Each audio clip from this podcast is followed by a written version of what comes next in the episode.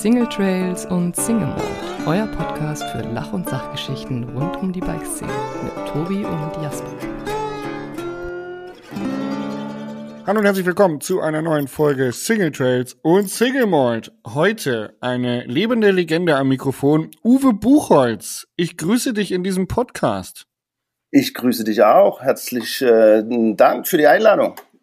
Ja, ähm, wir kennen uns ja schon echt lange und äh, meistens ha haben wir eigentlich nicht so richtig viel direkt gesprochen, sondern du hast mich durchs Mikrofon angebrüllt. Oder kann man so sagen? Kann man so sagen. Ich, äh, mein Job ist es ja sozusagen meistens äh, äh, mit allen irgendwie zu reden, aber immer nur kurz, weil ich quasi die Interviews ja bei den Rennen äh, am Ziel sehr häufig machen durfte. Und da haben wir genau. auch äh, öfters miteinander reden dürfen. Ja, damals. Das waren noch Zeiten, als ich Rennfahrer war. Das ist ja jetzt schon, ich habe tatsächlich vorhin mal reingeguckt bei Roots and Rain. So die wirklichen letzten Rennen äh, in Deutschland, die ich gefahren bin, waren 2018. Das ist jetzt dann auch schon bald fünf Jahre her. Also wir sind jetzt äh, im vierten Jahr äh, nach dieser Karriere, wenn man so möchte. Ähm, spannend, was sich in der Zwischenzeit so getan hat. Aber Uwe, ähm, um dich mal ganz kurz vorzustellen, Uwe Buchholz war früher Journalist, Redakteur für das Mountainbike Rider Magazin und hat im Zuge dessen den AXS Downhill Cup maßgeblich mitgestaltet. Kann man das so sagen? Maßgeblich weiß ich nicht, aber ich habe zumindest versucht, äh, mein Feedback zu geben und ähm, ich bin in guten Kontakt mit den Jungs von Racement und ähm, zu der Zeit, als das Ganze in die Wege ging, ähm, war ich schon länger immer mit beschäftigt, die entsprechenden Rennserien, die es vor dem AXS Cup gab, als Kommentator zu begleiten. Und ähm, unter anderem dann hat man ja immer die Gelegenheit, auch mit den Rennveranstaltern äh, zu sprechen. Und wir haben eine ganze Menge Sachen damals äh, immer machen müssen, so ein bisschen feuerwehrmäßig, damit das irgendwie lief. Und ähm, damit es weitergeht, damit es genau. weiterhin Rennen gibt, oder? Und dann war natürlich das die große Erleichterung, dass ähm, AXS gesagt hat, hier, äh, wir gehen da rein und dass das jetzt 20 Jahre sind, ist natürlich der Wahnsinn. Ja, krass. Jubiläum AXS Cup 20 Jahre ist äh, ziemlich, eine ziemlich lange Geschichte des deutschen Downsports. Und eigentlich geht es genau in dieser Folge darum, wir haben letzte Woche ein kleines Vorgespräch geführt und uns schon so die eine oder andere Frage gestellt, ähm, wie krass ist das Niveau gestiegen im Downhill-Sport allgemein? Also wenn man auch über den Weltcup spricht, ja, die, die Zeiten zwischen den Fahrern, die werden immer enger. Ähm, ist der Rennsport generell wichtig für die Bikebranche? Ähm, fehlen vielleicht Zwischenschritte von einem Rookies Cup zu einem Weltcup? Wie sieht da die Entwicklung aus? Und ähm, welche Potenziale könnte ein, ein Downhill-Sport noch liefern, die vielleicht unausgeschöpft sind? All das sind Themen, die wir heute so ein bisschen anschneiden werden und wahrscheinlich uns auch ein bisschen in der Tiefe verlieren könnten. Ähm, Uwe, wir machen es so wie klassisch immer. Stell dich doch einfach kurz vor. Ähm, damit wir wissen, wer du bist und äh, was du so machst. Puh, was mache ich? Also wer bin ich? Ähm, aktuell bin ich äh, ja gar nicht mehr so präsent in der, in der Mountainbike-Szene, weil ich äh, seit sechs Jahren in der Jugendhilfe arbeite und da habe ich äh, betreue ich Jugendliche in einer Wohngruppe ähm, verschiedener Nationen und ähm, das heißt natürlich auch Wochenenddienst und Schichten und da ist nicht mehr ganz so viel Zeit zum Moderieren. Ähm, du hast es schon erwähnt. Das ist Wohnen, oder? Wie, wie muss man sich das vorstellen? Das, genau, das ist eine Wohngruppe, ja. ähm, intensiv betreute Jugendliche, die halt auch ein bisschen teilweise verhaltensauffällig sind. Ähm, ja. Ganz viele ähm, unbegleitete minderjährige Flüchtlinge ähm, aus aller Herren Länder. Ähm, cool. Und äh, ja, das ist. Du bist sozusagen ein Ehrenmann, der sich um die Jugend kümmert, der sehr viel Leidenschaft reinsteckt und äh, ja. Witzigerweise hat das was mit dem Sport zu tun. Ne? Also mir, ich wurde, mir wurde das angetragen. Ich wurde gefragt, ob ich das äh, mir vorstellen kann, kurzfristig da reinzugehen. Zu der Zeit war ich noch äh, hauptberuflich äh, als Journalist unterwegs und hatte ja so ein bisschen freie Zeiten. Und dann äh, wusste jemand, dass ich eher auch mit jungen Leuten zu tun habe und eben auch äh, im Sport ähm, mit äh, Jungs aus anderen Ländern kommuniziert habe. Also sprich keine Scheu habe, Englisch zu sprechen. Ja. Und dann habe ich da 20 Stunden in ja. so einer Wohngrube gemacht und dann bin ich jetzt erstmal dabei geblieben. Das war natürlich auch super. Jetzt während der Zeit, äh, als es keine Rennen gab, ähm, war es ja für freie Journalisten ja, eher ein stimmt. bisschen schwieriger. Ja. ja. das ist richtig. Bist du richtiger genau. Journalist? Ich, richtig klingt so ein bisschen doof, aber es gibt ja da irgendwie diesen Unterschied zwischen Redakteur und Journalist, habe ich mir sagen lassen. Also so, ich habe ein Volontariat gemacht, den Volontariatsstatus gehabt, weil ich damals, äh, da habe ich auch drum gebeten, ich hätte, aber da muss ich ganz von vorne anfangen. Ich habe, ja, bitte, ähm, bitte, ich, hab, ich, ich komme ja, ich komme ja aus der alten, äh, aus der DDR, habe da ähm, äh, auch schon so kleine BMX-Rennen selber äh, veranstaltet, ähm, habe schon immer irgendwie mit Rennenfahren zu tun, eigentlich seit ich acht Jahre bin, haben wir irgendwie so Rennen organisiert. Äh, mit Seifenkisten und was weiß ich nicht alles. Mein älterer Bruder ähm, hat da, äh, wir waren. Schön, dass du noch unter uns bist. ja. Seifenkistenrennen sind ja generell eher gefährlich. Ja, damals. Äh, der Witz ist, dass wir wirklich damals schon mit Helm gefahren sind. Das war das einzige, die einzige Bedingung, die unsere Eltern hatten. Ne? Ja. Ähm, mhm. Genau. Also, ich bin 72 geboren, ich bin äh, seit 80 irgendwie mit Rennenfahren beschäftigt, Reifenkistenrennen, wenn es auch nur kleine Sachen waren. 85 haben wir in der DDR unsere ersten BMX-Rennen gemacht. Ich war einer der wenigen, der im Osten ein echtes BMX-Rad mit Nylonrädern hatte. Das hat, äh, war natürlich spektakulär und hat für Aufsehen gesorgt. Dann habe ich ähm, irgendwann auf die Simson gewechselt, bin Simson Motocross-Rennen gefahren. Oh, cool. ähm, bin da auch mal äh, Vize-Bezirksmeister im Bezirk Gera geworden. Ähm, dann war das aber 1990 ja auch äh, relativ schnell alles vorbei, obwohl ja die Simson-Rennen heutzutage wieder enormen Zulauf haben. Aber da gab es eine mhm. Zeit, wo die Leute dachten, das müssen sie aufhören. Und da stand ich so ein bisschen da und habe überlegt, was kann ich machen? Und dann äh, kam mir natürlich das, das Mountainbike äh, total gelegen. Ich habe ähm, 1900 89, glaube ich, war drei Tage nach die Mauer gefallen ist, äh, in Bamberg bei meinem Cousin. Der hatte ein Mountainbike. Ich hatte davon vorher schon gehört, dass es die Räder gibt. Ähm, aber war eigentlich voll auf Motocross fixiert. Und dann kam ich da nach Bamberg und bin mit dem eine Runde gefahren und zack, gleich aufs Hinterrad. Das konnte ich ja noch von meinen alten Mifa-Rädern. Mhm. Und, ähm, und der war total baff, weil er jetzt eher das Rad gar nicht so äh, eingesetzt hat. Und da war ich angefixt. Und dann äh, ergab sich das, dass ich äh, natürlich ein Mountainbike-Rennen fahren wollte und äh, erstmal natürlich Touren auch gemacht, einen Rennsteig schon sehr zeitig gefahren. Da standen teilweise noch die Grenzanlagen. Ähm, der ging ja von Thüringen ein Stück weit nach Bayern rein. Und solche Sachen halt gemacht und ich krieg's gerade nicht ganz zusammen, aber ich hatte mal einen Podcast-Partner schon, der mir äh, das auch erzählt hat. Der kam vom Motocross und aufs Mountainbike umgestiegen. Mhm. Der hat diese Freiheit total abgefeiert.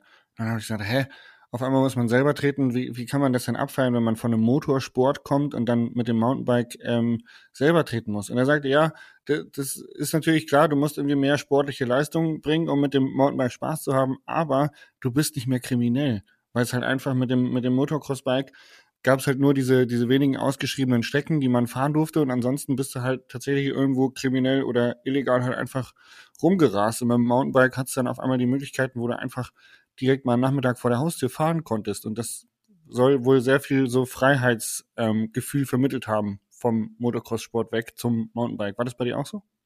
Das, das würde ich so äh, unterstreichen, ja. Wobei ich natürlich ähm, gar nicht, also ich stand dann vor dieser, vor dieser Erwartungshaltung, dass Motocross in der Bundesrepublik äh, äh, anders ist als in der DDR. Ähm, und dass es halt äh, sich in eine Richtung entwickelt, wo man auch viel Geld mitbringen musste. Man konnte jetzt zwar alles haben. Und ich war ja zu der Zeit äh, 17 Jahre und bin vorher diese 50 Kubik Simson gefahren. Und die sind wir im Osten einfach überall gefahren. Das heißt, äh, ja. die ganzen Wege, die ich mit dem Moped gefahren bin, bin ich dann mit dem Mountainbike gefahren. Ähm, und, mhm. und ähm, insofern habe ich die Freiheit mir dadurch bewahren können, dass ich äh, auf den Motor verzichtet habe. Cool, ja. Und einfach, cool. ja. Wie ging es ja, weiter? Das, das, genau, und dann bin ich, äh, äh, natürlich war dann sofort klar, dass die geilste Disziplin überhaupt der Downhill-Sport sein muss. Ähm, nur gab es da bei uns gar nicht so viele Rennen. Ähm, und dann habe ich ähm, 1992 Zivildienst gemacht, gerade frisch angefangen und hatte eigentlich den Plan 92, zum Weltcup. Eins, ja, es ist, tut mir leid, schon so alt bin, aber, äh, aber das ist vielleicht das, das Lustige, dass, dass, dass, dass äh, die Erlebnisse aus den 90ern und das, was wir da irgendwie mit, mit, mit dem Downhill-Sport erlebt haben, ich glaube, dass das immer noch ganz viel die Basis äh, oder das Fundament ist für das, was jetzt äh, immer noch im Downhill-Sport gilt. Auch wenn ja. das manchmal ganz anders aussieht, was wir da gemacht haben. Ne? Also mit langen Vorbauten ja. und ohne Federung und was weiß ich nicht alles. Aber wir haben damals Leute erlebt, die die Weichen gestellt haben für das, was heute ist. Mhm. Und, ähm, und ich hatte irgendwie, das war immer Zufall. Ich hatte, äh, ich habe Anne-Caroline Chanson ganz zeitig kennengelernt. In, äh, ähm, als äh, Teenager saß die neben mir im Shuttle in, in ähm, Cap d'Aille, ähm, mhm. Weltcup damals in äh, oberhalb von Monaco. Ähm, da war auch Nicolas Vouillot noch ganz jung. Und ähm, es war aber sofort klar, dass die eine völlig neue äh, Fahrtechnik mitbringen, eine neue Professionalität mitbringen, dass die einfach ja, diesen Sport weiterentwickeln werden. Und dass wir da diese Strecken wie Kaprun in den, in den 90ern war, ähm, beerdigen müssen. Ja, und dass wir neue, neue Streckprofile brauchen. Und, und diesen Kampf dann irgendwie, äh, das mitzunehmen nach Deutschland ähm, und mit den Veranstaltern hier zu reden, und zu sagen, so, ja, wir müssen gucken, dass wir weniger treten und äh, schneller den Berg runterkommen. Und dann ist es vielleicht auch nicht so wichtig, dass die Strecke nicht mehr sieben Minuten lang ist, sondern äh, es reicht vielleicht, wenn die drei Minuten fahren, aber dafür ist es geil. Ja. Das waren so Geschichten, die, die damals äh, ähm, halt ähm, erstmal entwickelt werden mussten. Ne? Also, aber damals der, warst du ja noch Teilnehmer, oder? Und bist selber mitgefahren. Ich bin selber mitgefahren, genau, das war jetzt die Geschichte. Ich habe Zivildienst gemacht, habe da angefangen, wollte eigentlich nach Kaprun zum Weltcup, weil das das einzige Rennen war, wo man irgendwie sein musste. Und äh, so viel gab es ja in Deutschland überhaupt noch gar nicht Rennen. Ja. Ähm, und dann hieß es aber, ja, beim Zivildienst kannst du jetzt leider keinen Urlaub nehmen den, in den ersten drei Monaten. Ach, und dann kam mir ein Zufall zu, zu Pass, äh, äh der, der äh, Rundfunk äh, im Osten, ähm, ich glaube damals hieß es noch äh, DFF oder so, also der, der Ostfunk, was heute der LDR ist, der hat, ja. der Ostfunk, ja, das Ostfernsehen, hat eine, eine Sendung gemacht und gesagt, hier, ähm, 1199 hieß die und da wurden immer irgendwelche Sachen verlost. Und ich komme nach dem Zivildienst nach Hause und sehe, die verlosen eine Fahrt zum Weltcup nach Kaprun, eine Zuschauerfahrt. Mhm. Und da dachte ich, das ist ja krass. Ähm, da, da, schreibst du jetzt hin. Die Frage war, äh, wer hat ähm, äh, wie, wie heißt der, der, der ähm, äh, Weltcup offiziell im Vorjahr? Und das war, äh, da hatte sich Daune äh, Grundig Cup ähm, so einen, einen, anderen Namen so ein bisschen ausgedacht. Da musste ich dann wirklich selber auch anrufen, erstmal bei der Eventagentur AMC war das damals in äh, die für Grundig das Ganze gemacht hat, habe dort jemanden gefragt, damit ich auch wirklich genau die richtige Antwort habe, damit es perfekt passt. Habe dann einen ellenlangen Brief geschrieben und die haben mich dann wirklich äh, gewinnen lassen, nehme ich sogar mal ein bisschen an. Ich durfte dann als Zuschauer dahin fahren, weil Ach, ich geil. angeboten hatte, dass ich dann nicht nur äh, als Zuschauer hinfahre, sondern dass ich da mitfahren will. Ähm, und das fand Ach. wahrscheinlich die Fernsehcrew ja. irgendwie auch ein bisschen cooler. Ja. Und dann ähm, bin ich mit, mit dem Zug nach, ähm, nach Kaprun gefahren. Ähm, die Info, dass ich da überhaupt hinfahren darf, kam damals noch per Telegramm, weil ich ja noch kein Telefon hatte im Osten. stand wirklich der Postbote in Uniform vor der, vor der Tür, hat geklingelt und sagte, hier stand ein Telegramm für Sie. Ähm, es ist Dienstag. Und hat er dann am, das vorgelesen, oder? Am, ja, es ist so ein Papierstreifen, den habe ich auch heute noch so. Ne? Steht so richtig mit plus, plus, plus und dann äh, melde sich bitte unter der Telefonnummer. War genau wieder die Telefonnummer, wo ich vorher angerufen hatte. Und am anderen Ende war Britta Semmler, die damals sehr viel organisiert hat äh, für diesen ganzen Weltcup. Und so war ich direkt in Kontakt mit Leuten, die halt im Weltcup organisiert haben. Ich kam nach Kaprun äh, mit dem Zug, hatte mein Fahrrad, ich hatte noch nicht meine Federgabel, ähm, wurscht egal. Ich war von jetzt auf gleich dabei und konnte meine, meine äh, Zivildienst äh, äh, Stationsschwester, ich habe in so einer mobilen Station ähm, äh, Alte betreut, die konnte ich natürlich davon überzeugen, dass wenn ich beim Fernsehen gewonnen habe, dann habe ich natürlich auch Urlaub verdient. Ja, äh, ja und dann durfte ich, ja. dann durfte, ne, das war damals natürlich ein großes Ding, wenn jemand beim Fernsehen was gewonnen hat und da eingeladen ist, dann, dann hat du, die alle diese, diese offiziellen Sachen gibt's heute auch noch. Ich Alles, nehme an, ja. offiziell und großes, äh, das ist dann immer die Ausnahme, ja. Genau. Oh, Post, das Telegramm hat geklingelt. Jetzt, ich muss wieder nach Kaprun jetzt. ich lasse das mal hier durchgehen, das ist immer nur die Post. Ja. Ähm, so kam ich nach Kaprun und habe sofort zu tun gehabt mit den Leuten, die, die diesen Weltcup organisierten. Die haben dann dafür gesorgt, dass ich als totaler Nobody mit Nummer 573 irgendwo starten konnte in der Qualifikation wieder ihre Kameras ausprobieren, ähm, Ach, so dass die auch Bilder von mir dann ja haben. Und so stand ich dann in der Startaufstellung in der Qualifikation bei, damals waren das ja über 600 Leute, die da äh, runtergefahren ja. sind in Kaprun ähm, in der besten Zeit und vor mir stand äh, äh, irgendjemand Gutes und hinter mir stand jemand mit der Startnummer 5 und ich habe mir fast eingeschissen, weil ich ja wusste, ja. dass der mich überholen wird irgendwann. Definitiv, ja. Ähm, was dann auch passiert ist, allerdings genau an der einzigen Stelle, wo ich wusste, hier steht eine Kamera. Und da habe ich oh natürlich nein. nicht vorbeigelassen. Ja, und, ähm, der Uwe war eben auch ehrgeizig. War auch, ich wollte ins Fernsehen kommen, wusste ja, dass ja. es gesendet wird beim MDR und er ist gestürzt, ich bin weitergefahren und am ja. Ende im Ziel äh, hat er mich dann schon nochmal überholt. Ähm, und so bin ich mit dem ins Gespräch gekommen, habe mich entschuldigt, sag sorry, also hier das und das die Geschichte. Er sagt alles klar, ich habe trotzdem meine Quali geschafft. Ähm, und das war Tommy Johansson, der ist dann im Jahr drauf Vize-Weltmeister geworden. Ach, krass. Mit dem habe ich bis heute ein bisschen Kontakt. Ähm, ah, und das war das, Story, ja. war das erste Mal, dass man irgendwie mit Knieschützern fahren musste im Weltcup und der hatte nur Eishockey-Knieschützer, äh, so Torwart-Knieschützer und die waren so mega riesig. Und dann hat er sich meine Knieschützer geborgt mit Batman-Motiven äh, äh, drauf, weil das das billigste war, was ich mir leisten konnte. Und dann ist er am Ende mit meinen äh, Knieschützern gefahren und das war äh, super lustig. Und an dem Abend saßen wir dann, ähm, nach dem Rennen gab es in Kaprun immer übelst äh, das Dorffest und wir haben gefeiert. Und ich saß dann zusammen und später hat sich herausgestellt, ähm, das war Rune Heudal, Cross-Country-Legende. Ähm, mhm. Der war ganz alleine aus Norwegen da, der Tommy Johansson war ganz alleine aus Schweden da. Und dann waren noch drei Briten und einer davon war Andy Kiffin, das war später der Mechaniker äh, von Steve Pete. Okay. Und mit denen saß ich am Tisch unter anderem habe ich an dem Wochenende auch schon äh, Wilfried van der Hartert und seinen Bruder äh, John van der Hartert kennengelernt. Die ja ähm, heute immer noch fahren. Die heute immer noch fahren, ähm, zumindest in der Wilfried.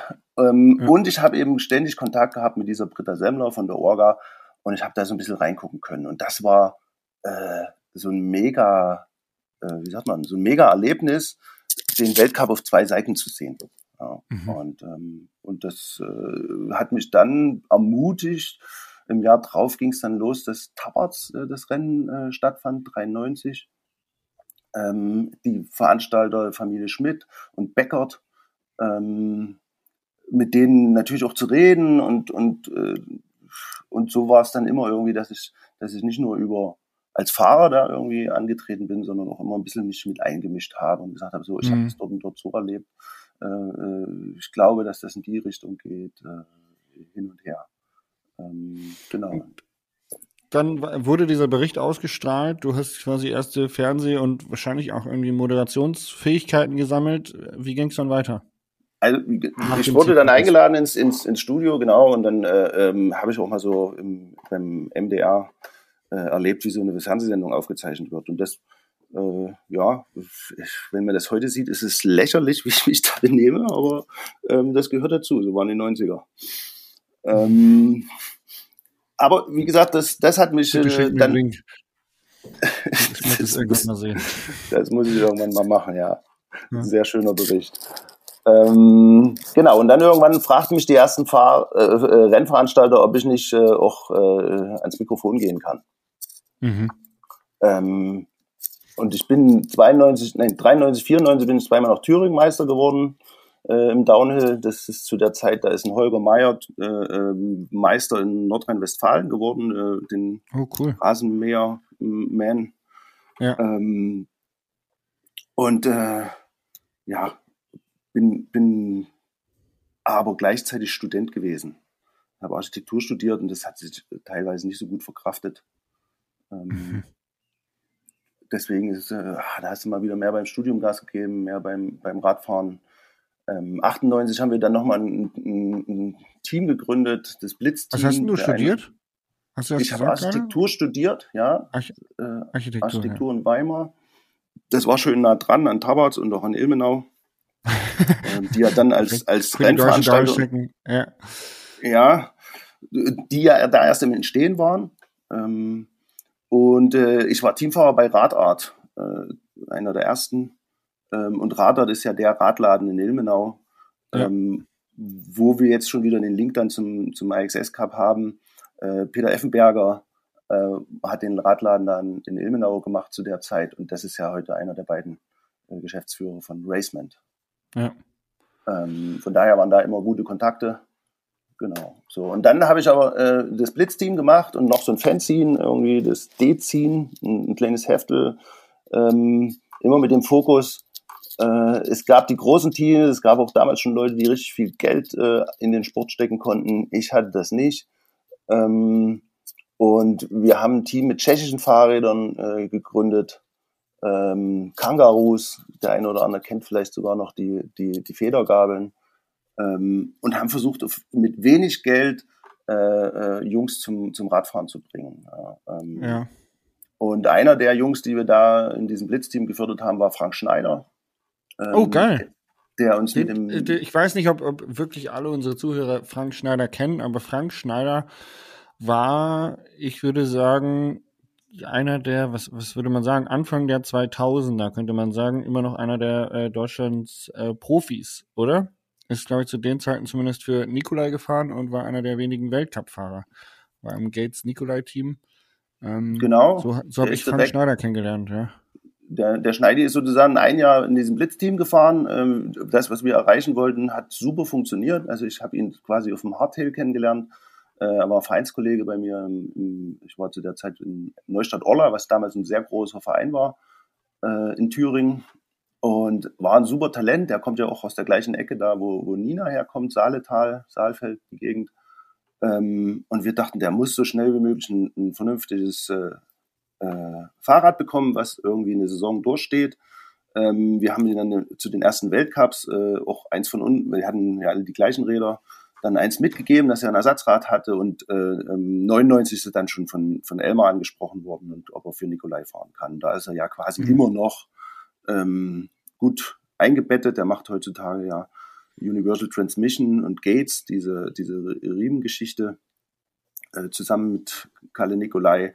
Ähm, und das war eine, eine Basis für, glaube ich, eine lange, lange Freundschaft.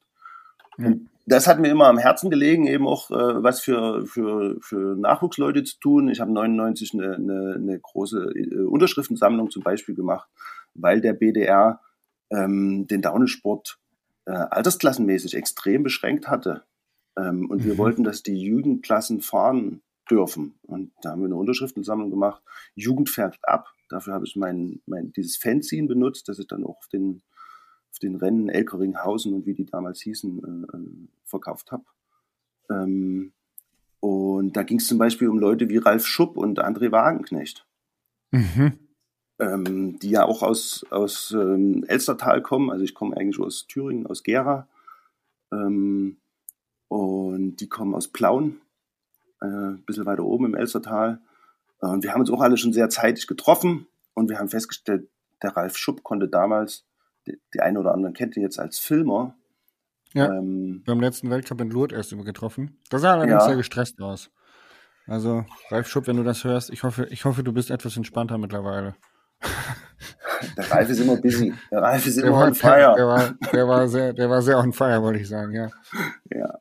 Ähm, und der konnte am Anfang nur Rennen fahren mit falschem Datum, mit falschem Geburtsdatum. So. Und, ähm, weil er zu jung war. Weil er zu jung war, genau. Und okay, ähm, wir wussten aber von, Sport, ja. von so, wir haben auch so illegale Rennen damals gemacht oder so ganz illegal waren die gar nicht. Hante Horst hat ein Freund von mir gemacht. Äh, das war, glaube ich, das erste Rennen, wo André Wagenknecht und äh, Sebastian Schiek unter anderem auch, kennst du vielleicht auch als Weltcup-Fotograf. Mhm. Ja, als ähm, Weltcup-Fotograf kenne ich ihn. Habe ich auch gesehen in Lourdes, allerdings ja. nur aus der Ferne.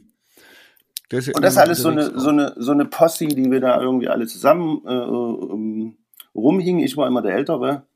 Ähm, und wir haben dann den versucht, dafür zu kämpfen, dass die jüngeren Jahrgänge auch fahren dürfen. Und äh, ich wurde dann auch ja. Fahrersprecher für die, für die ähm, deutsche Szene, ähm, weil mir die Fahrer irgendwie, ähm, damals war ja Stefan Herrmann, der Düse, also äh, Dennis Strattmann, ähm, Markus Bast, äh, Markus Klausmann, äh, die waren ja alle aktiv. Ähm, und äh, keiner hatte natürlich immer so Bock mit dem BDR zu reden. Und ähm, äh, so das kam ich dann als Fahrer aus dem hinteren Glieder äh, irgendwo so, was weiß ich, Platz 60 ähm, dazu, dass ich gesagt habe, okay, ich mach das, ich mach Fahrersprecher, ähm, ich rede eh mit den Veranstaltern, ich weiß auch, wie die so in etwa denken und ich rede auch, traue mich auch mit dem BDR zu reden und auch mit den Jungs, äh, ähm, damals war es ja dann schon der Multivent Cup, ähm, genau. Und parallel habe ich dann angefangen, Geschichten zu schreiben, zu fotografieren, ähm, und so wurde ich quasi allmählich zum, zum Journalisten. Mein BAföG lief für das, aus und habe dann das letzte Jahr. Für das Mountainbike Rider Magazin damals dann schon? Nee, erst für die Bikesport News. Ja. Ähm, den, da habe ich auch viel gelernt, äh, wie man es macht. Dann habe ich zwei Sommer lang bei der Bike äh, bei Henry Lesewitz an den Downhill-Pages mitgemacht. Es gab damals oh, cool. eine spezielle Downhill-Page. Äh, Tim Toxic hieß äh, Henry Lesewitz damals als Synonym. Cool. ähm, und da habe ich zwei Sommer auch nicht mehr in München Aufgrund als Journalist der, der to toxischen, toxischen Beziehungen und so. Also das äh, tox, toxisch ja. ist ja ein ganz gefährliches Wort. Also heutzutage. Absolut. Einfach, äh, Bewusstsein äh, aufgeklärt und so weiter. Gerade als Mann auch, ne? Ja, ja, definitiv. Ja. Genau, so habe ich die, die, dann die, die, die Bike-Redaktion äh, von innen kennengelernt, habe dort äh, auch äh, Tests mitmachen dürfen, äh, war für die Bike als äh, Rennberichterstatter bei der Europameisterschaft in Spindlermühlen und äh, da äh, auch erste größere Fotoveröffentlichungen gehabt. Ähm, und äh, dann 99, Ende 99 war ich bei der Weltmeisterschaft in Aare in Schweden, einfach zum Zugucken. Und da sprach mich dann Lippe an. Und äh, also sprich Frank Weckert, Frank Lippe ähm, Weckert, der äh, sagt, Besitzer, oder? Wie sagt man dann? Verleger, Besitzer? Verleger, ja. ein langjähriger Chefredakteur. Ähm, ja. Und er hatte 1997 das Downhill-Magazin gegründet, äh, im B&D-Verlag damals. Und ähm, mit Oliver Fuhrmann als, als äh, Redakteur. Und die zogen nach Köln und ähm, ähm, wenn ich es richtig weiß, wollte Oliver Fuhrmann nicht nach Köln mit umziehen, sondern der kommt ja aus dem Ruhrgebiet, das war ihm irgendwie, glaube ich, zu weit. Und so brauchte Lippe jemand an, an, an seiner Seite. Und, und durch dieses Fanziehen hatte ich mich da irgendwie. Dann äh, kam Uwe Buchholz und hat gesagt: Hier bin ich, Lippe, du hast auf mich gewartet, jetzt bin ich da. Ähm, ja, es war so ein bisschen die, die, die Frage, äh, gehe ich zur Bike oder gehe ich, geh ich zum super coolen Downhill-Magazin? Und ich habe Jetzt dann für muss man ähm, sagen, du hast dann für den Franklin Beweckert, also für das ähm, Downhill-Magazin, beziehungsweise später dann Mountainbike Rider-Magazin, ähm, dann viele Jahre auch gearbeitet. Acht Und Jahre. Hm. Jetzt sind wir aber noch mal kurz beim, beim Downhill oder beim deutschen Downhill Cup, der ja früher ähm, tatsächlich Bundesliga hieß. Und genau, das, wurde, halt das, das wurde dann im Prinzip irgendwann ähm, aberkannt oder durfte nicht mehr so genannt werden, also deutsche Downhill-Bundesliga. Und es wurde dann glücklicherweise, was wahrscheinlich auch federführend durch dich passiert ist, der Mountainbike Rider Cup. Richtig? Korrigiere mich, wenn ich es falsch rum sage. Ähm, also, äh, erst hieß es Grundig Cup, dann hieß es Multivan Cup, war natürlich ein super Sponsor, äh, VW Multivan. Ähm, ja. Und die zogen sich dann zurück und dann hat äh, der BDR das Bundesliga genannt. Unisono im Cross Country als auch im Downhill. Mhm. Und mit einem mhm. Mal war den BDR-Leuten das irgendwie nur noch wichtig, eine Cross-Country-Bundesliga zu machen, weil das die olympische ja. Disziplin ist und die, die, das Recht, Bundesliga zu heißen und damit ganz eindeutig äh, klar zu haben, hier gibt es eine, eine ja. Premium-Rennserie, ähm, das war mit von jetzt auf gleich weg. Ähm, oh. und wir hatten zu der Zeit schon einen diesen Fahrersprecherkreis erweitert und hatten eine Förderinitiative Rennsport Mountainbike Firm ge gegründet, um uns da so ein bisschen drum zu kümmern. Und da war ich natürlich als Redakteur und, und Streckensprecher äh, mit dabei, aber genauso der Lippe, ähm, Stefan Herrmann ähm, und die Rennveranstalter Peter Effenberger für Ilmenau und ähm, Volker Grau für Rittershausen und die Tabarzer. Und wir trafen uns in Hagen bei Elmar um, äh, quasi um die Ecke, wo er äh, herkommt.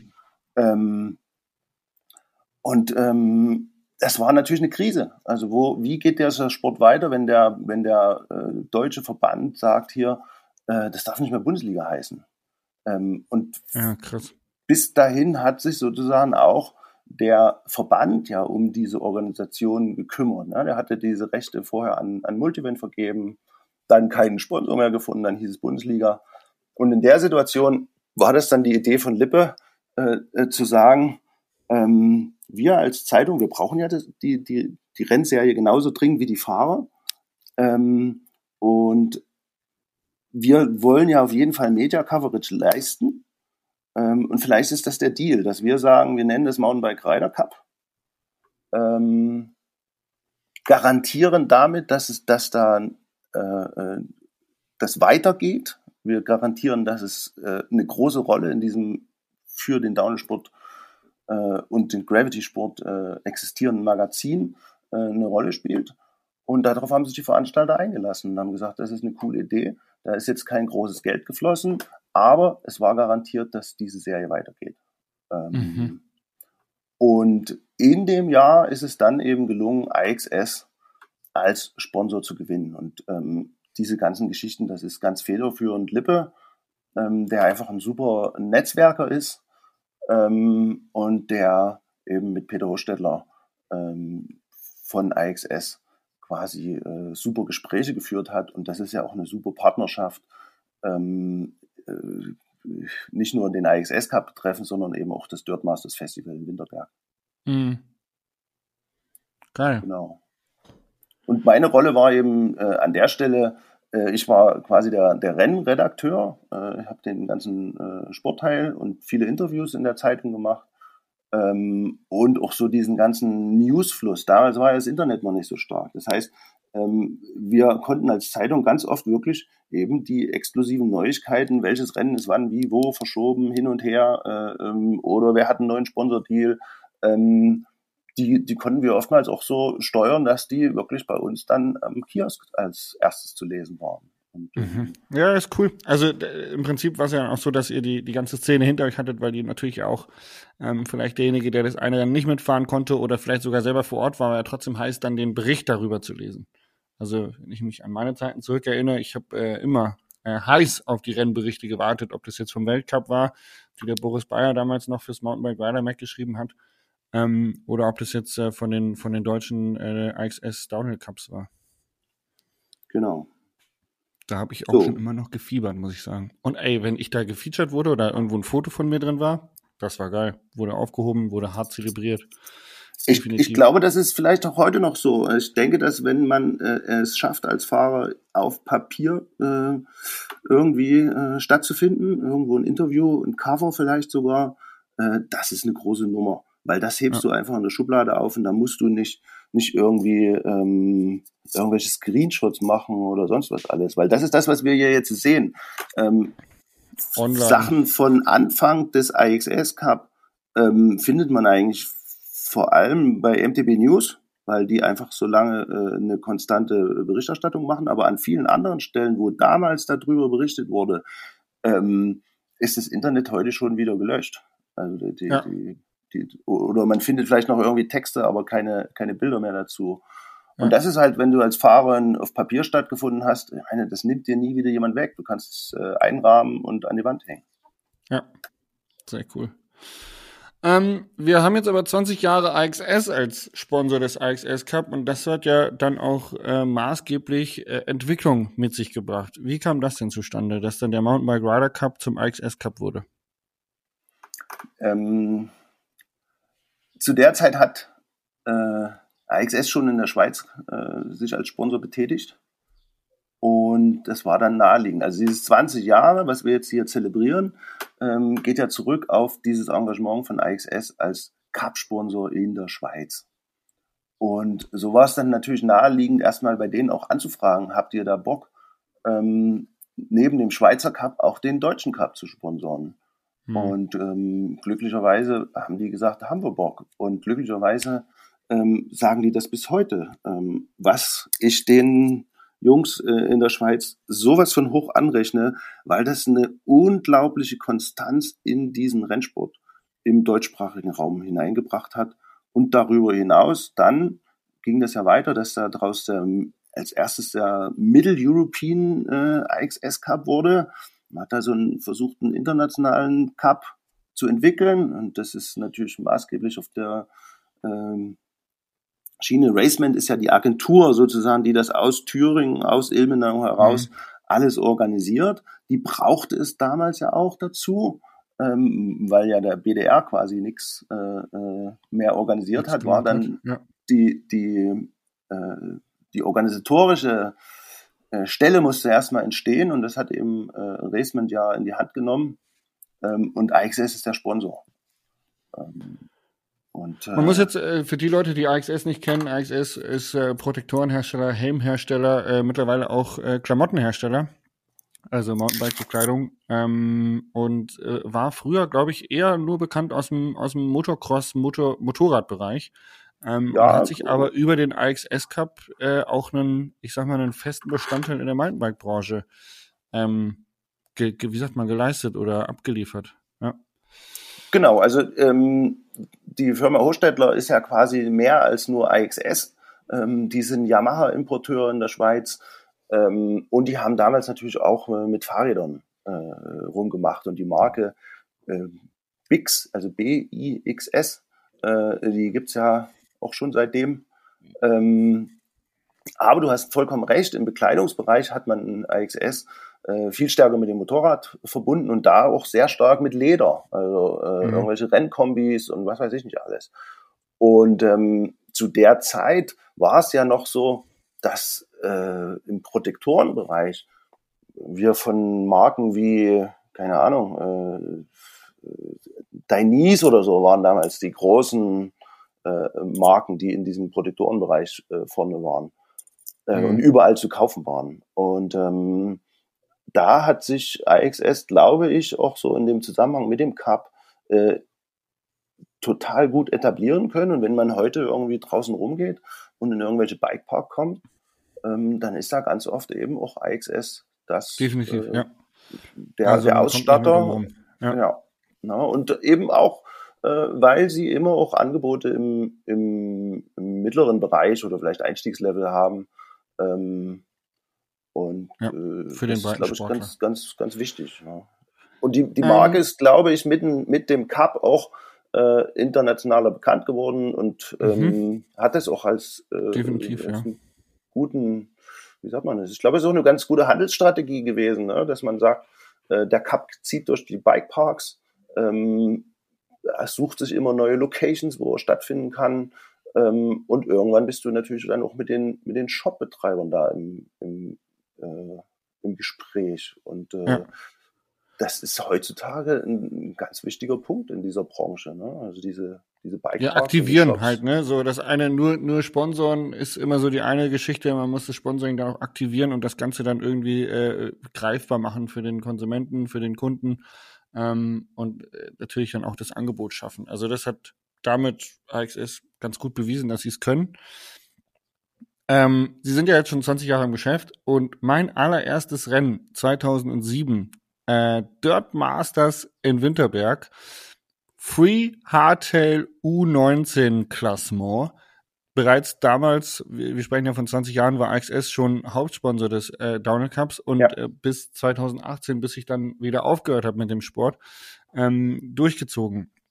Und für mich war ja der AXS Cup auch, ich sag mal, prägend als, als Werdegang. Ich habe mir im Rennsport meinen Namen gemacht, äh, bin jetzt YouTuber, Podcaster, Content Creator, nenn's, wie du es magst, Influencer don't know, äh, Red Bull-Kommentator, egal wie, aber ich sag mal, die, die Basis, auf der das aufgebaut hat, war der Rennsport. Und um, um dir kurz den Hintergrund zu sagen, warum ich da weitergemacht habe, Rennen zu fahren, waren tatsächlich Philipp Volz und Daniel Schäfer. Ähm, mhm. Philipp Volz und Daniel Schäfer hatten damals ähm, zusammen Atlantic Cycling auf La Palma, ja. die Guardian Company.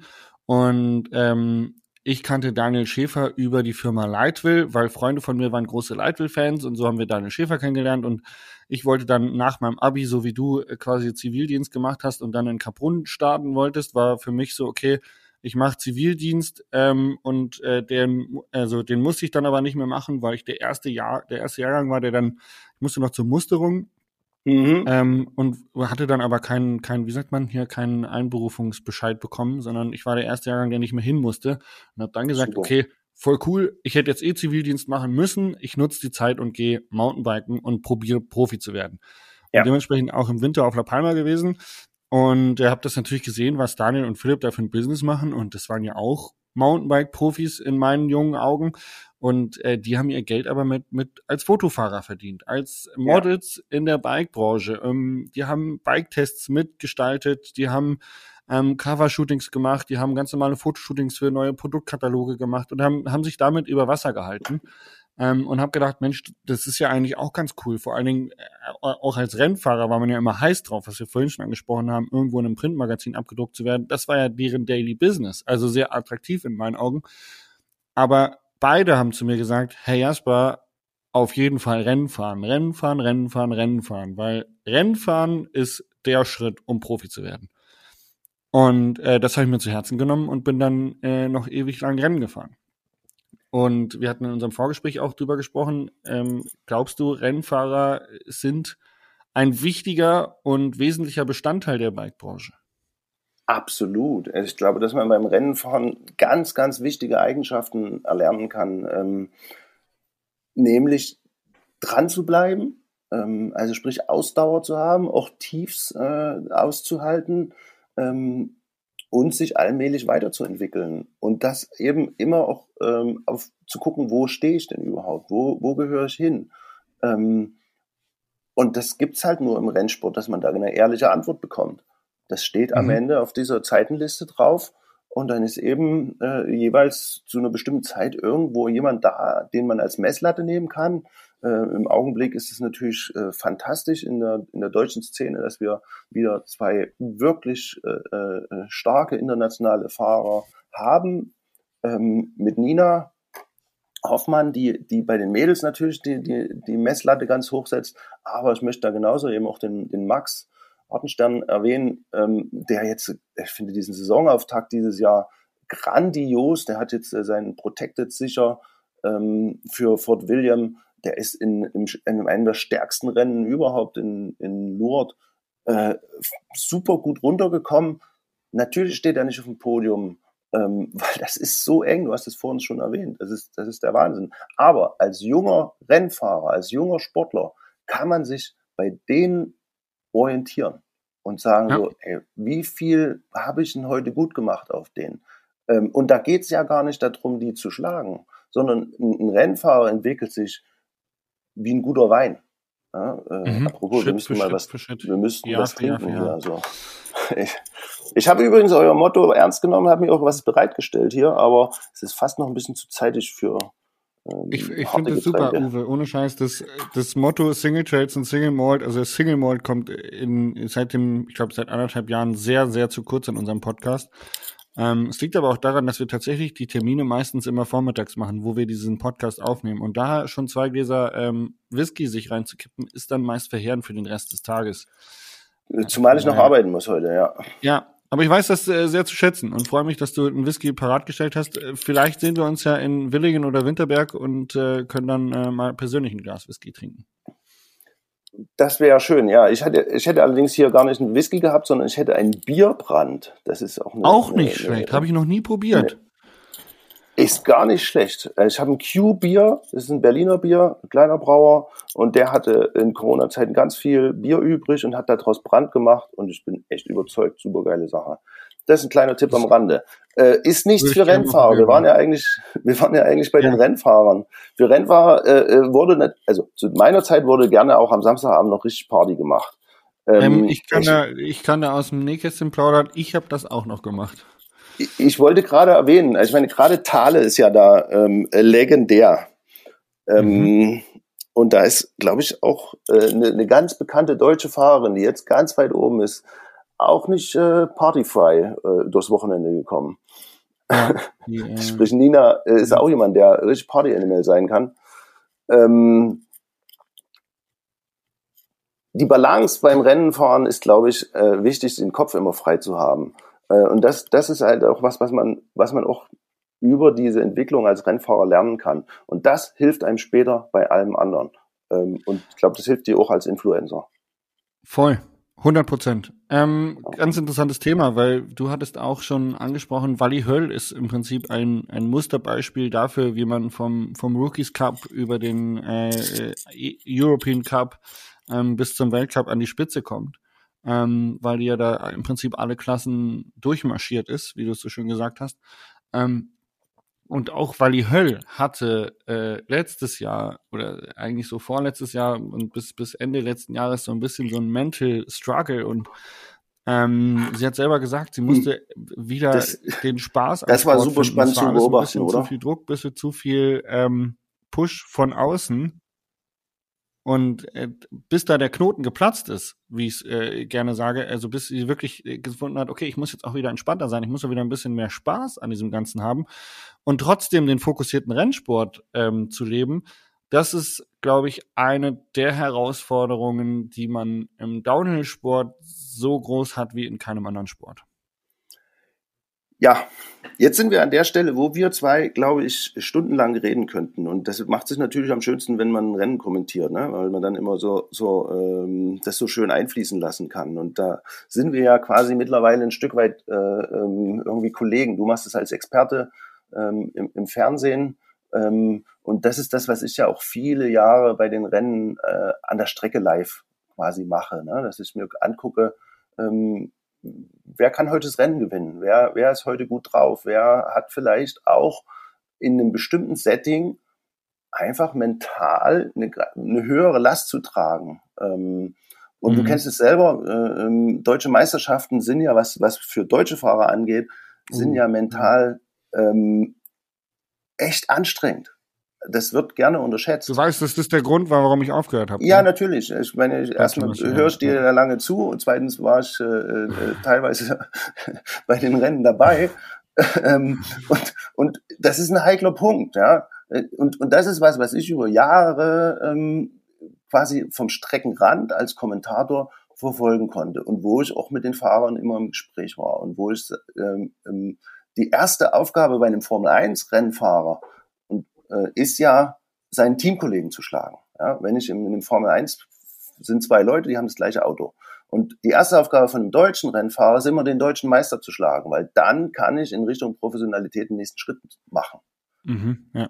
Äh, und das geht aber eben nur einmal im Jahr bei der deutschen Meisterschaft, wo alle hingucken. Denn da ist äh, ne, unser Sport ja so dual aufgebaut. Wir haben Meisterschaften und wir haben Cups. Wir haben eine Bewertung der Gesamtleistung übers Jahr ähm, und wir haben dieses eine Rennwochenende, wo der eine Lauf zählt. Ähm, genau. Und, und äh, puh, das, äh, also ich finde das super, super spannend, immer zu beobachten, wer ist da wie gebaut, wer kann das wie wegstecken, wer äh, kann auch mal jemanden unter Druck setzen. Und das ist die große Qualität gewesen, zum Beispiel von dem Markus Klausmann da über Jahre. Ja über äh, Jahre abzuliefern. Ja, und, ja. Und, und die paar Mal, die er geschlagen worden ist, das sind große Erfolge. Stefan Kudella hat es geschafft, André Wagenknecht ja. hat es geschafft. Ähm, genauso ist jetzt eben die, die, die Geschichte ähm, Max Hartenstern. Viele Jahre jetzt schon deutscher Meister, letztes Jahr in Bellwald ähm, schafft es eben der Simon. Ähm, der sich auch gut entwickelt. Der sich super, also Simon Mauer, ähm, ich finde überhaupt, dass die, dass die deutschen Jungs im Augenblick ähm, ja, das ist sau schwer, an diesem Weltcup irgendwie eine, eine Schnitte zu machen, ne? da irgendwie richtig gut anzukommen äh, auf Positionen, die international wahrgenommen werden. Aber mhm. Leute wie du und ich, die das lange Jahre verfolgen, wir wissen, wie viel Arbeit zum Beispiel in einem 30. Platz steckt. Das ist irre. Ja. Ja. Wir haben und noch ein Upcoming-Talent, was vielleicht auch noch erwähnenswert ist, was so ein bisschen äh, auch den, den Wally Höll-Schritt geht, gerade äh, Henry Kiefer. Der hat auch, also im IXS Rookies Cup angefangen, und zwar 2016. Ähm, sein erstes Rennen gefahren, U13. Ja, U13 geil, ne? ist erster von 19 geworden, 2016 das erste Rennen. Und äh, jetzt muss ich hier kurz gucken. Dann erster European Cup war 2021, also fünf Jahre später. Und da ist Henry Kiefer dann schon auf Platz zwei gefahren in der U17-Klasse bei 21 Gegnern in seiner Klasse. Und jetzt ähm, nochmal ein Jahr später, 27. März 2022, Lourdes Weltcup ähm, auf Platz 5 im Weltcup in der äh, Kategorie 17 bis 18. Ähm, wo man sagen sehr muss, gefreut, okay, sehr gefreut. Okay, es gibt noch deutsche Juniorfahrer, ähm, die im internationalen Zirkus wahrgenommen werden. Er ist äh, auch im, im, im Pro-Team Kenyon Pirelli, wenn ich jetzt nicht falsch liege. Äh, Korrigiere mich bitte. Genau.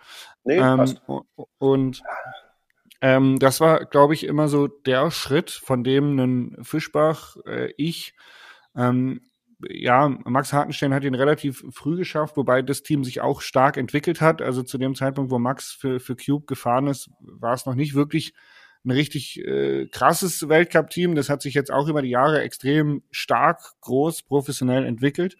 Ähm, aber es war immer so der Traum von, von mir und wahrscheinlich auch vielen anderen, äh, den Nina Hoffmann sich jetzt auch erfüllt hat mit dem Syndicate, ähm, in so einem Pro-Team aufgenommen zu werden. Was glaubst du, braucht es aus dem AXS Cup, um äh, als internationaler Profahrer in so ein Team reinzukommen? Braucht es da nur gute Leistungen oder muss man auch den gewissen Geldbeutel aus der Familie mit sich bringen, dass man überhaupt zu den Rennen fahren kann?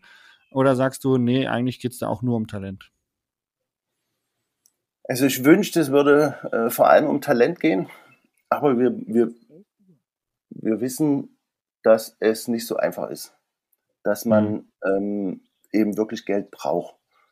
Ähm, und ich danke all den Sponsoren und all den ähm, Scouts von Firmen, die auch sehr genau da hingucken. Und das ist ja das Gute an diesem System von diesem AXS Cup das, was äh, ähm, sich Peter und André, die beiden Köpfe sozusagen von Raceman, zusammen mit ihrer Crew, ähm, mit viel Gesprächen mit Leuten von außen, äh, von Elmar Keinecke äh, über Lippe, ähm, da bin ich sicherlich auch mit dabei. Da sind Leute wie Markus Klausmann, über viele Jahre ganz viele Leute immer beteiligt. Und daraus ist ein, ein gutes System geworden, nämlich diese Rookies Cups anzubieten auf Strecken, die jetzt noch nicht gleich Weltcup-Niveau haben müssen. Steinacht immer dabei, seit vielen Jahren zum Beispiel in Thüringen. Ähm, mhm. Wo man diese Jugendklassen ähm, abfeiern kann, wo die Eltern quasi dann äh, ähm, auch eine Möglichkeit haben, sich nur auf die Jugend zu konzentrieren. Und äh, dann sind da nicht die ganz großen Namen vielleicht erstmal dabei. Äh, mhm. Und dann wechselst du in den, in, in den nächsten Rahmen. Dann hast du natürlich beim Dirt Masters Festival ähm, mehrere Rennserien am Start. Ähm, erlebst das erste Mal vielleicht diese große Aufmerksamkeit. Da sind die Sponsoren und da, boah, ist, dieser ganze Berg ist voller, voller cooler Aussteller und du siehst, wie groß der, der, der Sport ist. Ähm, und dann gibt es irgendwann die Möglichkeit in, in diesen äh, IXS äh, Downhill Cup, was früher die nationalen Cups waren. Ja, wo man sich fahren. dann wieder mit, mit anderen vergleicht. Ja. Genau, wo man dann quasi mit in der U17, äh, äh, sag ich mal, dann schon ganz schön auf die Zähne beißen muss. Und zur gleichen Zeit kann man aber in diesen European Cup äh, wechseln. Und der European Cup beginnt ja zwei Jahre eher als der Weltcup.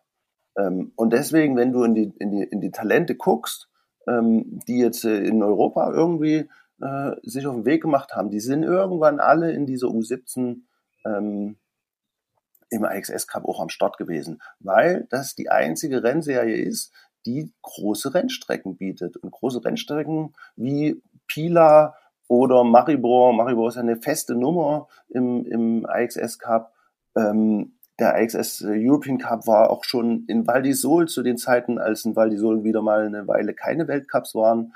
Ähm, es ist eigentlich das, das, die Heimat der Klassiker. Also es gibt ja Rennen, die sind eine Zeit lang vielleicht im Weltcup groß und dann sind sie auch wieder weg. Und es gibt Rennstrecken und Rennen und Rennveranstalter, die über viele Jahre diesen Sport pushen und treiben. Ähm, mhm. Und die sind nicht immer im Weltcup. Und wo gehen die dann hin? Ähm, die, da, da, ist der European Cup halt äh, das, was alles zusammenhält.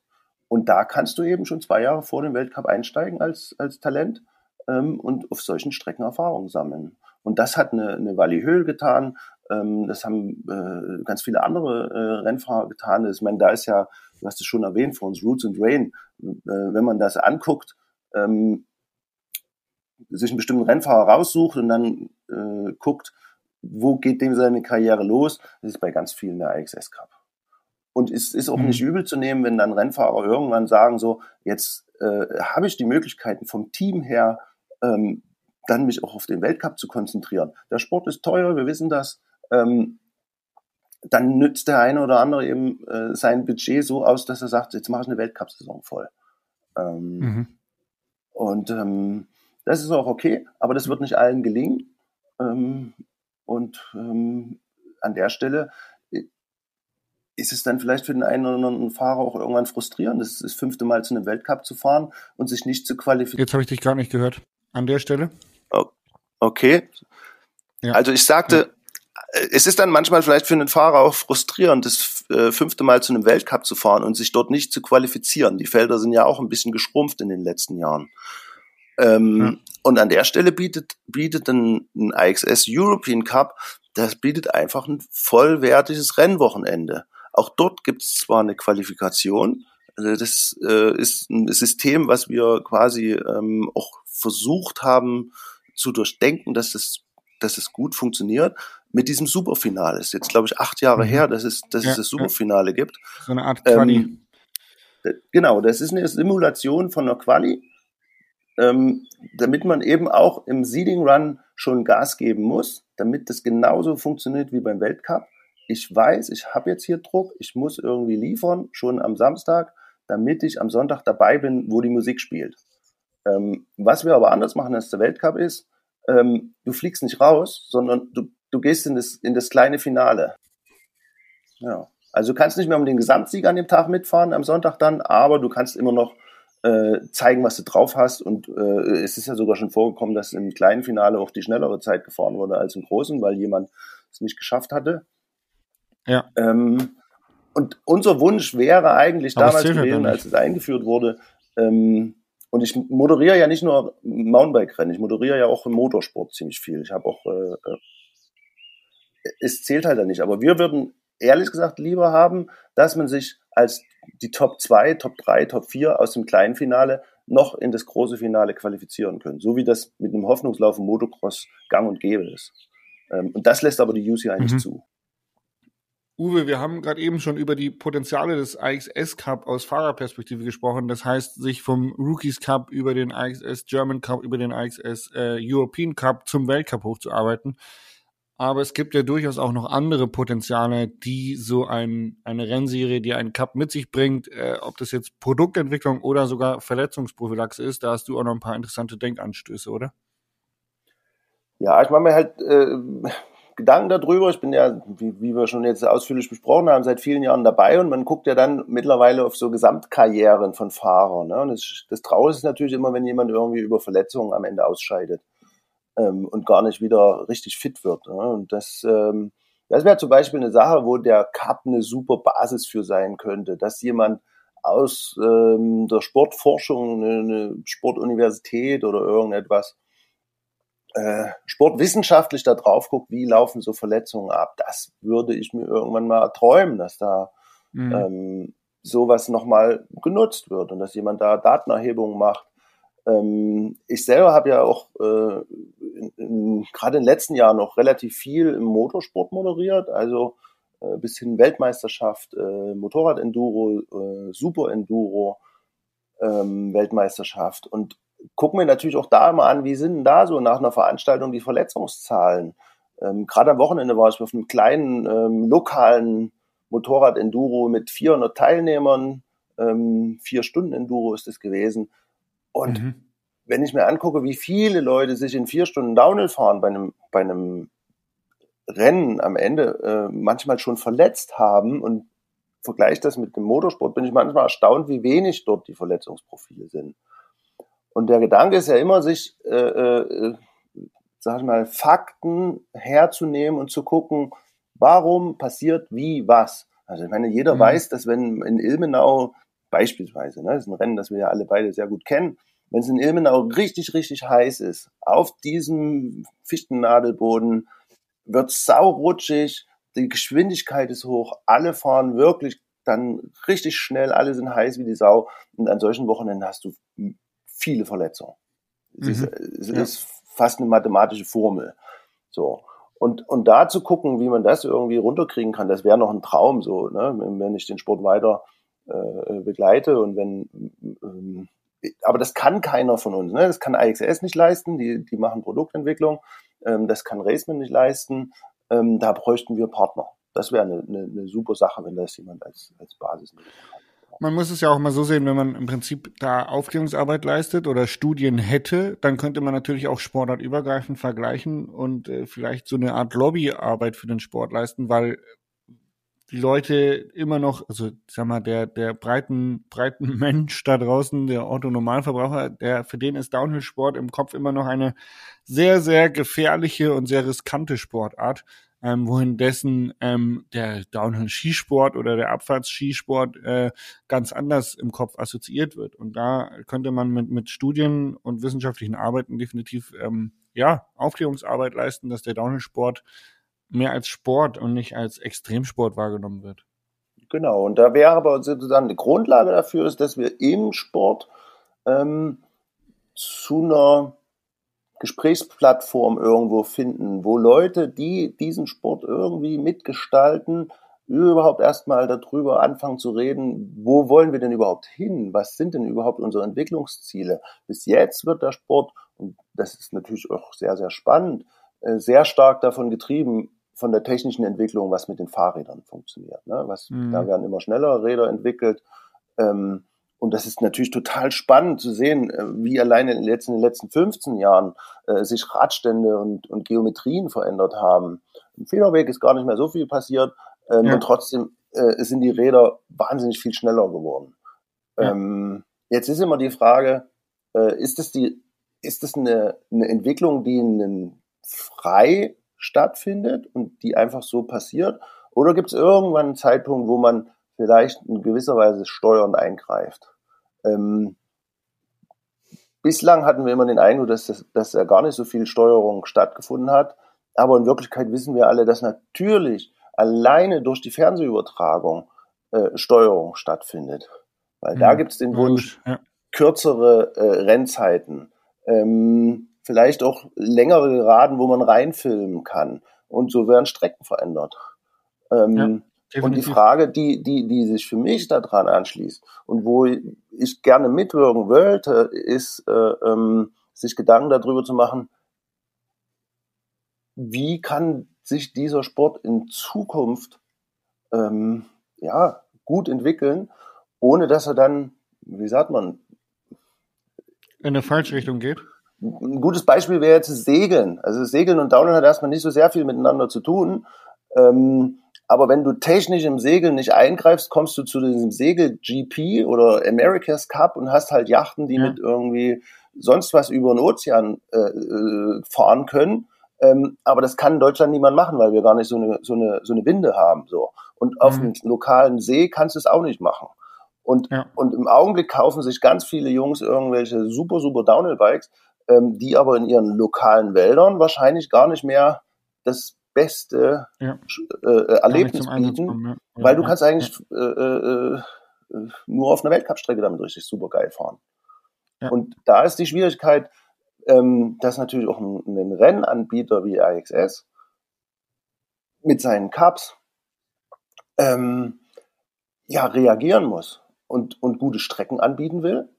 Ähm, und wie, wie, finden, wie findet man diese Veranstalter? Wer kann das überhaupt noch leisten? Wer kann ähm, ein Rennen, wie sind die finanziert? Das sind, das sind alles äh, ja, wichtige Sachen, wo ein Gesprächsforum sowohl von der UCI von ganz oben bis zum BDR, bis zu den Vereinen vor Ort, bis zu den Fahrern vielleicht mal wieder Not tut, um da ja. ähm, ähm, einen Erfahrungsaustausch hinzukriegen.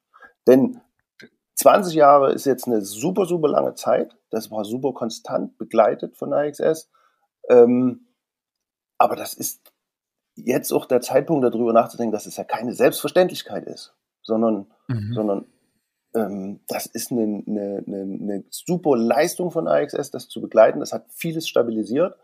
Ähm, aber wir leben in unruhigen Zeiten und wir müssen uns auf Veränderungen einstellen und äh, ja, das ist. Wir hatten auch nochmal drüber gesprochen, spannend. wo du gerade die Bikes auch angesprochen hast, die vielleicht auf deutschen Downhill-Strecken gar nicht mehr so richtig ähm, ausgenutzt werden.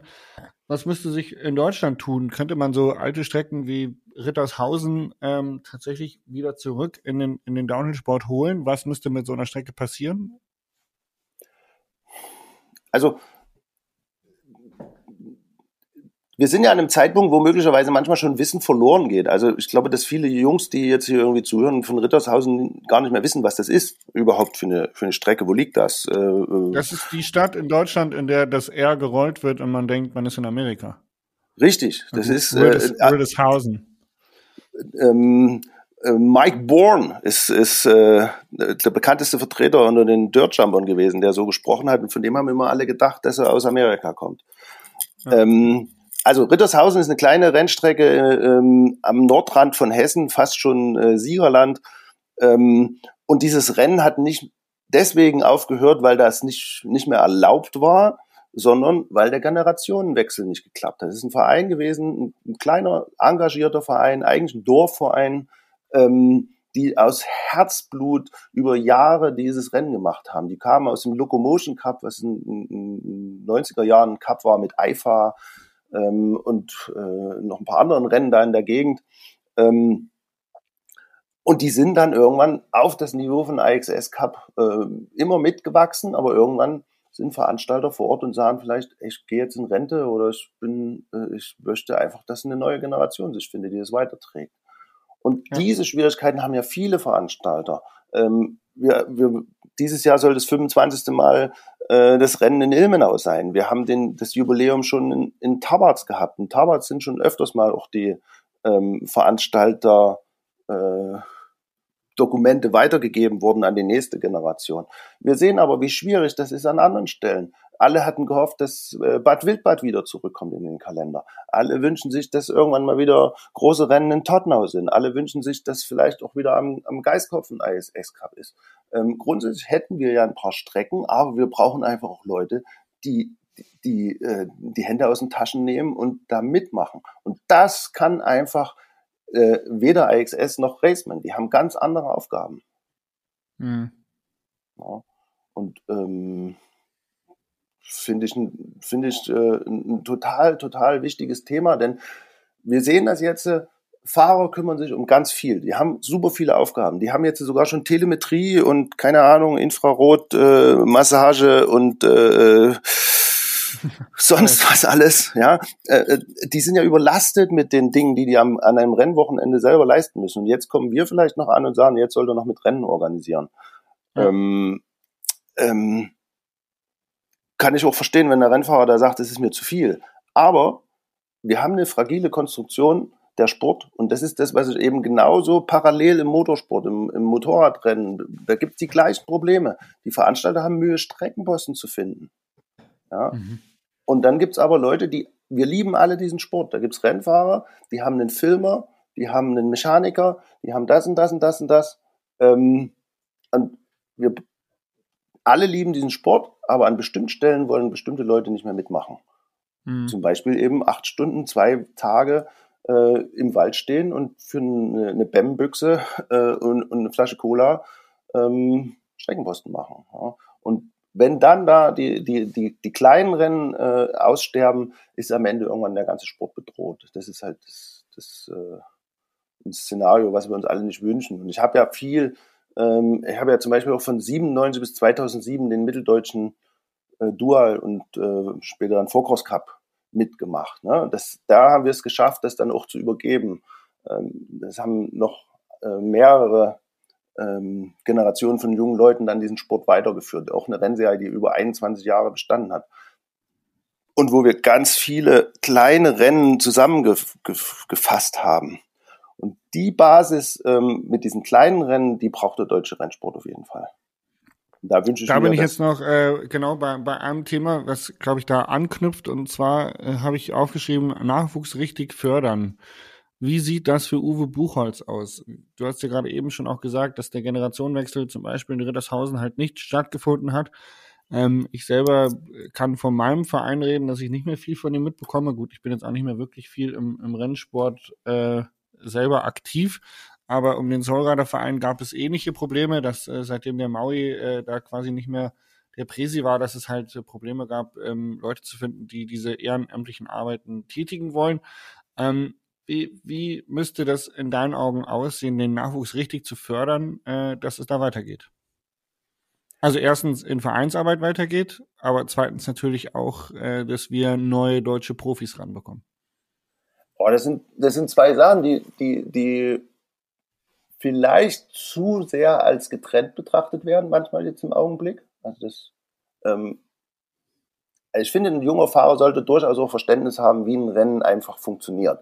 Und früher war das ja. gang und gäbe, dass du in einem Verein warst ähm, und dein Verein hat gesagt, wir machen auch noch ein Cross-Country oder ein, ein, was weiß ich, was halt in der Region halt geht. Und du warst der einzige Downhill-Fahrer, aber du hast halt dort mal eine Stunde mit am, am, am Streckenrand gestanden und irgendwie geholfen. Ähm, das ist die klassische Vereinsarbeit. Der Benefit ist aber eben ganz oft, dass dann Leute dir Türen öffnen und sagen, pass mal auf, ich kenne hier jemanden bei der Lokalzeitung, du fährst doch deine Downhill-Rennen da irgendwie, bist der Einzige in der Region, erzähl das doch mal bei deinem äh, Stadtanzeiger, bla bla bla. So.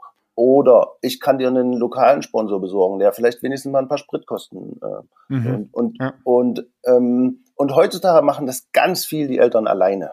Also ich, ich, habe ich den Eindruck, ne, dass, dass es ein Familiensport an vielen Stellen ist und das aber dieses Entdecken von Talenten, und da bist du, glaube ich, auch ein super Beispiel dafür. Ähm, wenn mhm. ich das richtig in Erinnerung habe, hast du irgendwie äh, Bunny Hops mit einem Baumarktfahrrad über irgendwelche Bänke gemacht und dann kam ähm, ja, ähm, Stefan Mangelsdorf sozusagen um die Ecke und hat dich gefördert.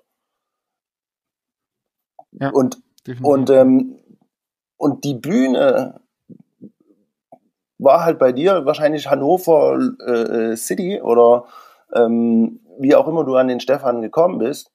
Ähm, meistens sind das aber kleine Rennen, wo Leute um die Ecke kommen und das habe ich halt auch glücklicherweise oft genug erleben können, dass man irgendwann mal sagt so, krass, ey, der fährt eigentlich ganz schön geil, ein ganz schönes Scheißfahrrad. Ähm, lass mal gucken, dass wir für den was tun können. Ähm, und ja. ab einem bestimmten Zeitpunkt greifen die Systeme, über die wir jetzt schon gesprochen haben. Da greift der, der, der Rookies Cup, ähm, da kann man dann in die, in die ähm, äh, nationalen Cups, da kommt man dann in die European Cup und dann in den Weltcup. Ähm, aber ähm, die deutsche Szene braucht noch viel, viel mehr Talente als die, die wir jetzt haben. Weil wir einen höheren Verschleiß haben an Talenten. Also du, du hast vor uns ja über ähm, Kiefer als Beispiel geredet. Das ist mhm. jetzt ein super, super Beispiel, das wir schon öfters mal hatten, dass Jungs in der Weltcup-Saison äh, gar nicht so schlecht dastehen. Und dann kommt aber der Schritt in die Elite. Und da wird's mhm. schwer. Ja. Ähm, weil zu der gleichen Zeit in Deutschland wir eine ganz hohe Belastung auf äh, Abiturienten oder andere haben, jetzt einen Berufsstart hinzulegen. Entweder fängst du mit einer Lehre mhm. an ähm, und so weiter und so fort. Ein Konzept, was wir beim Mitteldeutschen Dual Cup hatten, wir haben damals keine Juniorenklasse gemacht. Wir haben gesagt, mhm. ähm, wir machen eine Jugendklasse und mit ähm, 16 ist Schluss in der Jugendklasse und die 17- und 18-Jährigen lassen wir auf dem regionalen Niveau sofort mit den Elitefahrern mitfahren, damit die mhm, ja. die Freundschaften schon schließen. Da waren viele und waren so auch ein bisschen sauer und haben gesagt so, ja, warum muss ich denn jetzt schon bei den Großen mitfahren? Aber genau in der Zeit, wo du dann Führerschein machst, erste Freundin, äh, Lehre angefangen oder beim Abitur und Prüfungsstrecks, ähm, waren deine Freundschaften in dem Sport schon konstant. Du bist schon die ganze Zeit bei der Elite mitgefahren hast diesen kleinen Dämpfer, den du sportlich dann vielleicht hast, wegstecken können.